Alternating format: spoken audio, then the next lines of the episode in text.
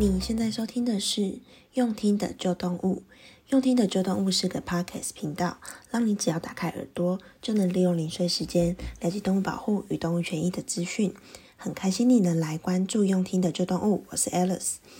相信最近因为疫情的关系，大家都待在家里，很少出门嘛。我想也是因为我们台湾人这样子落实去减少过多的互动啊，跟外出，所以让台湾开始有零确诊的日子出现喽。像 BBC 啊，就有报道统计说，全球现在有数十亿的人都待在家里，改变原本自己的生活或是工作的方式，而且这样子的改变呢、啊，不只是说在人类的社会中，其实地球也感受到喽。包括空气的品质好转啦，河水也变得比较清澈了。不知道你有没有看过这类的新闻？我觉得蛮好玩的。例如说，中国因为大家减少了外出移动，然后有一些工厂停工了，因此大大的就减少了交通运输跟工业排放的二氧化碳，还有一些污染物质嘛。所以啊，之前 NASA 他们就透过了空拍，看到了北京跟上海这些过去呃空污程度比较大的大城市呢，诶，他们的空屋已经大幅降低了。大家都笑说，居然看到久违了的北京跟上海的天空。那在过去啊，人来人往的威尼斯，不论是呃当地人或者是游客，那时候呃过去可能非常非常多的人，所以呢有无敌多的。船在这个运河上面一直跑来跑去，但是啊，因为最近运河的交通都停摆了之后，据说威尼斯的运河居然清澈见底，居然可以看到河里面有鱼游来游去。那像是在美国啊，跟欧洲的各地，也有发现许多平常不会在街上出现的动物，比如说鹿啊、猴子、狐狸、浣熊等等，居然都出现在路上闲晃，就像动物园一样。从这些种种的迹象，其实我们都可以发现到说，人类啊对自然界的影响是真的真的十分巨大。当然呢、像是武汉肺炎这种疫情，其实不是解决环境还有动物问题的好方法嘛。但是啊，我们可以透过这次的事件去反思，说我们自己可以做哪些事情，让人类跟自然之间的关系更和谐呢？所以今天我想跟你分享的是，除了武汉肺炎的疫情让地球变干净了，还有哪一些为地球跟动物努力的成功案例呢？还有要跟你分享，我们用听的旧动物频道的听众跟我分享了他们收听频道后的观念改变以及实际的行动哦。那我们赶快开始今天的节目吧。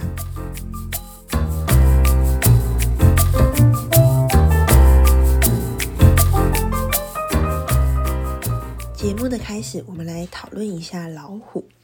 根据推测啊，大概一百年前，地球上有超过十万只的老虎哦。但是因为生态被破坏，还有很多猎捕的关系，到了二零一零年的时候，全世界只剩下三千两百只了。那十三个境内有野生老虎的国家呢，他们那时候就嗯觉得情况有点危急了。他们透过会议跟讨论的方式，制定了一个二零二二年的。T 乘以二计划，就是 T 叉 two 计划，也就是希望呢，在二零二二年的时候，老虎的数量是可以倍增。那 T 乘以二呢，就是 T 叉二和其他的动物保育的思维最大的不同有三个地方。第一个呢是，他们要的是数量倍增，而不是说只维持不下降。那第二呢是，这个计划他们不只是一个国家。来保护特定的物种，而是多个国家一起联合起来，成为一个跨国界、跨地域的计划。因为老虎没有人类国界的概念嘛，他们一定是四处移动的，所以应该是以他们的栖息地来做跨国的合作，才能够达到最好的效果。举例来说好了，像尼泊尔跟印度的中间有一个叫做提莱湖状地景的地方，那。据说那边呢有丰富的自然资源，所以说也栖息了很多很多的生物，所以基本上在这个区域是全世界老虎密集度最高的地方。那在这个 T 叉 Two 计划的推动之下，印度跟尼泊尔的保育人员啊，还有动物就可以不受围墙的阻碍，也不受国界的阻碍，就可以自由的往来在其中。那在这个区域里面呢，他们也会尽量把。人为的设施或者一些公共建设设在一些呃远离老虎栖地的地方，为了就是能够让老虎它们有更安全、更天然的生存空间。那第三个呢，这个计划他们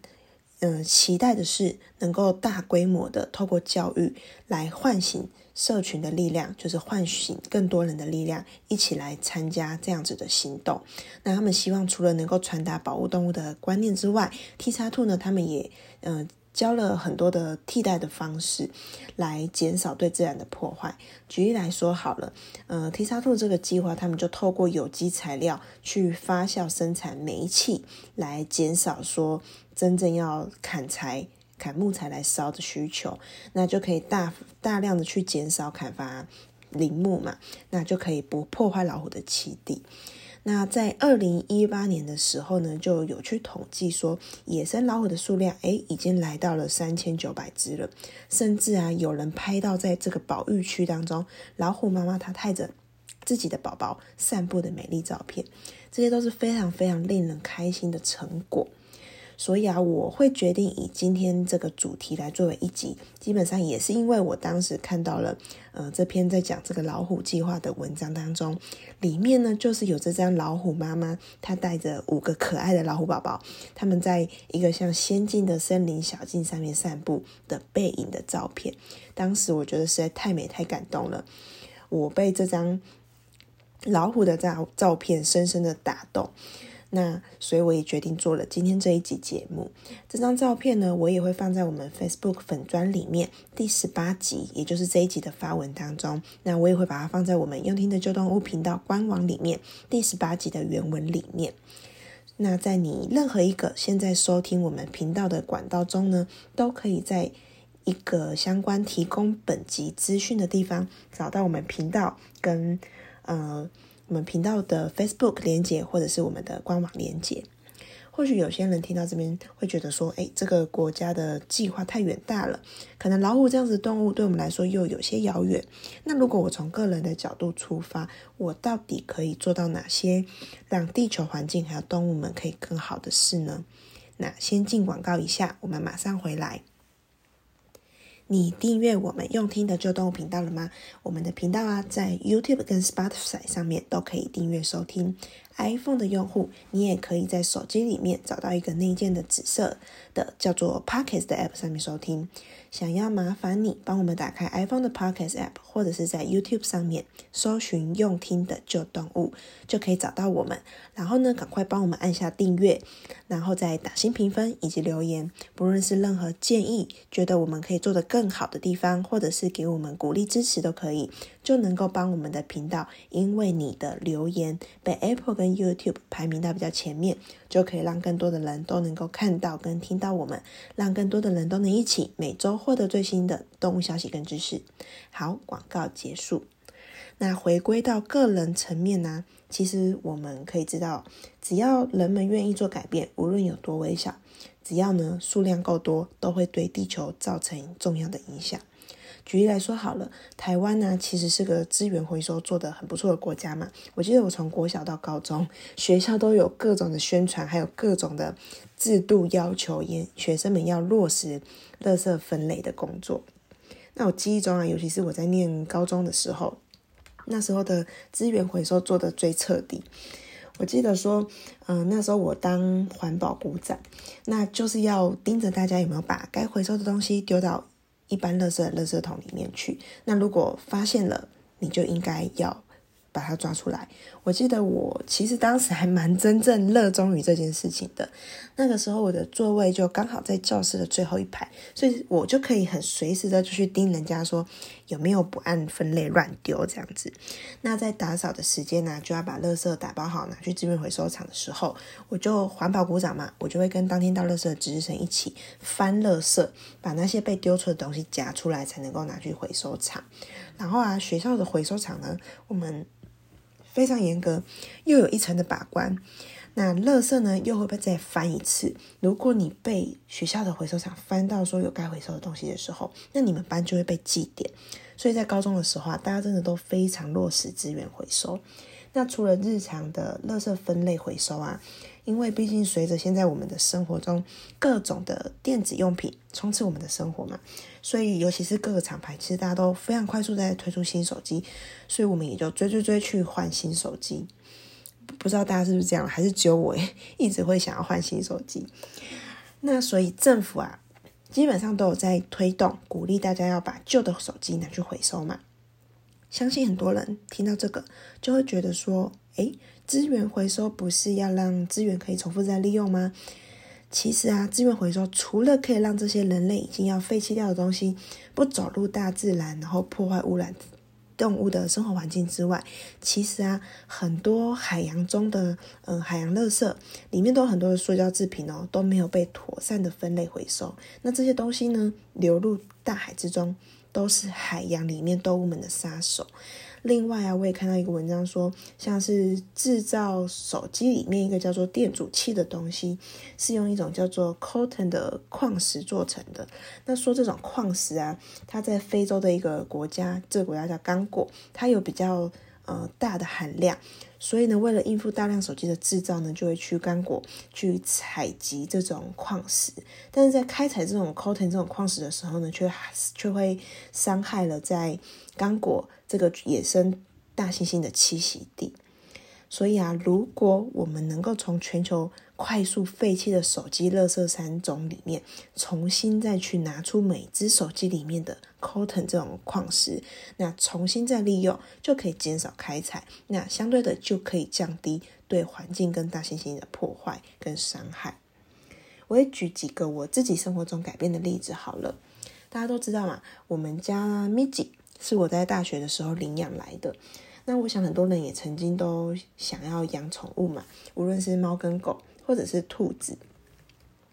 那如果你刚好有想要养宠物的话，猫咪跟狗狗都有很多的管道可以领养。那除了各县市的公立收容所啊，很多民间动物的协会啊，或者是爱心妈妈狗园，又或者是很多比较个人在做的呃爱心人士。或是像是浪浪别哭啊，或是宝妈领米克斯领养庇护所这样子的餐厅，他们都有照顾很多的猫狗，他们也都在等家。所以呢，如果你要领养猫咪或狗狗，其实很容易搜寻到的。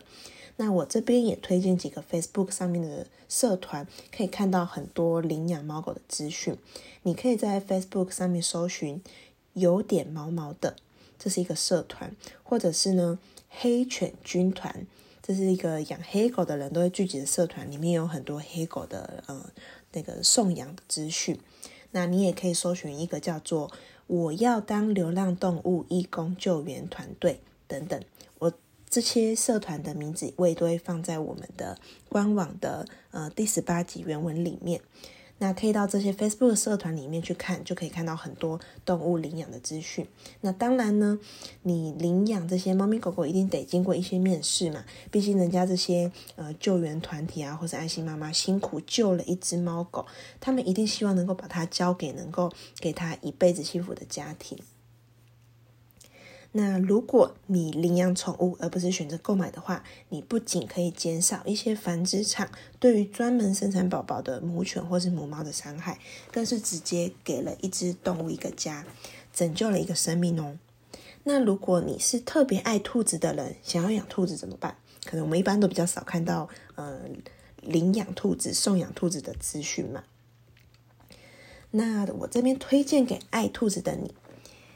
嗯，有一个叫做社团法人台湾爱兔协会的这样子一个协会，他们其实有收容很多的兔子，要提供认养。那这个社团法人台湾爱兔协会，它在台北跟高雄其实都有据点，台北的在内湖区，那高雄的是在前镇区。当然呢，领养兔子也一样是要经过协会的面试。那如果你很爱兔子，但你还没有准备好要养兔子，或者是你其实家里已经有养兔子了，但是你想要为这些等家的兔兔尽一份心力的话，你也可以直接捐款给台湾爱兔协会。那或者是说呢，你也可以跟协会购买一些呃兔子的食品啊，或者是用品，这些都能够支持协会继续为这些流浪的兔子做努力。那因为我老公他也是爱兔一族，他以前有一只女生的兔子叫做哈维，所以其实我们也蛮关注兔子的哦。所以啊，我跟我老公之前就有去这个呃台湾爱兔协会去参观，我们是去内湖的，他们其实把环境打理的非常好诶，然后兔子们也都照顾的很好。那如果呢，你很爱兔子，可是你可能没有办法养兔子，或者是你没有办法捐款，那你也可以花一点点的时间去这个爱兔协会当志工哦，可以跟可爱的兔子们相处，照顾它们，也是一种为兔子努力的方式。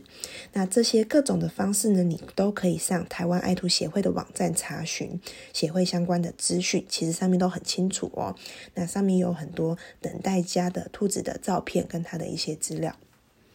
那台湾爱兔协会的网址其实很简单，就是 triple w 点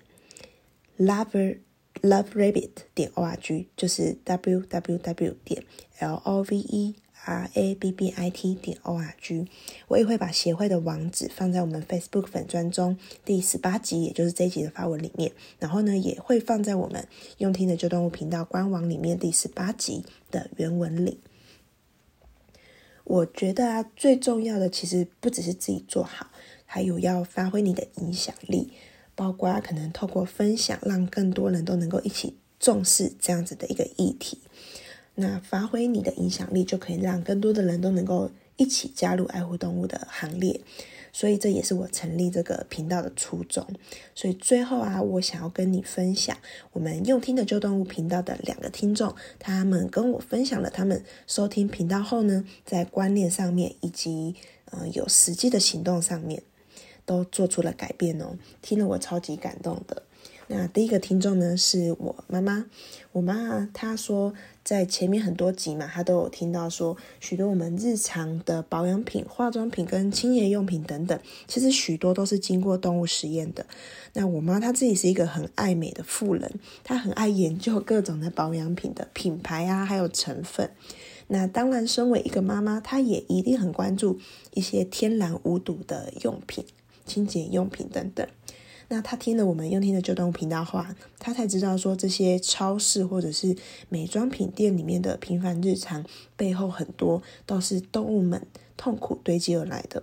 我妈就跟我说，原来动物实验是这么的残忍，她过去都不知道。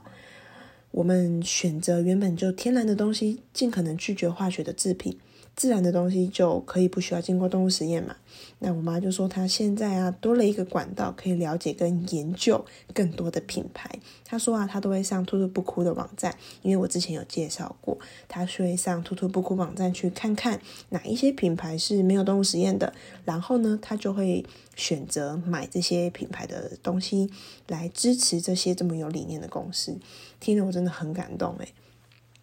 而且我妈她周末都会去我阿公阿妈家播放我们用听的旧动物频道给我阿公阿妈听哦。其实啊，我觉得使用无动物实验的商品啊，就跟吃一些有机或者是天然的食物是一样的。乍看你好像会觉得比一般的还要贵，但其实你真的算一算，真的没有贵多少。平常我们乱冲动购物啊，或者是喝饮料喝掉的，都比那些多很多。但是无动物实验的商品，除了为动物好，也是为你自己好。有机天然的食物也是一样的嘛，都是对我们的身体比较好。那另外一个听众呢，他给我回馈的是我老公的一个朋友，他说他觉得，嗯，他听了之后最大的冲击是我谈到柬埔寨啊等等东南亚国家总是有很多骑大象的行程那一集，他说他才知道原来。大象能够乖乖的载客，是从出生就硬生生被迫跟他妈妈分开，然后呢，从小象就开始被链条绑住啊，跟种种的言行虐待，让一只正常该是一只活泼不受控的小象，他们可以痛苦到跟绝望的放弃挣扎，然后呢，就过着长达数十年的工作的日子。持续的被虐待，比如说被链条链着，不能坐着躺下休息。载客的时候呢，你如果不走规定的路线，就会被相夫用铁钩子敲你的头，敲头敲到头破血流。那这样子的大象，它的生命只剩下长时间的工作跟被关起来的选项而已，直到七八十岁不能再工作为止。那这个朋友啊，他就说他现在才知道说旅游骑大象这种活动的背后有这样子的故事，他觉得很心痛，所以他以后也绝对不骑大象了。我想啊，很多人其实都有一颗爱护动物的心，而且也不想要伤害动物，只是呢，有时候不知道一些原本以为的日常，其实会伤害动物，或者是说有时候不知道要怎么开始。但是啊，只要你从知道了，你就开始愿意分享出去，告诉别人，然后愿意从一点点小小的地方开始改变，不一定要去设定很大的目标，多伟大的呃理想。其实这样子，每个人一点一滴的改变，人类啊跟大自然就可以找到更多更和谐的相处方式哦。我真的很谢谢你来到这里。我知道你还有很多事情要忙，但是呢，你却愿意拨出一点点时间跟我一起用听的旧动物。如果你有任何的想法、问题，或者希望我能够在频道上面讨论的话题，我都非常期待你能跟我说。无论在 iPhone 的 Podcast 或者 Facebook，或者是这篇文章的下方帮我留言，我都会很高兴收到你的消息。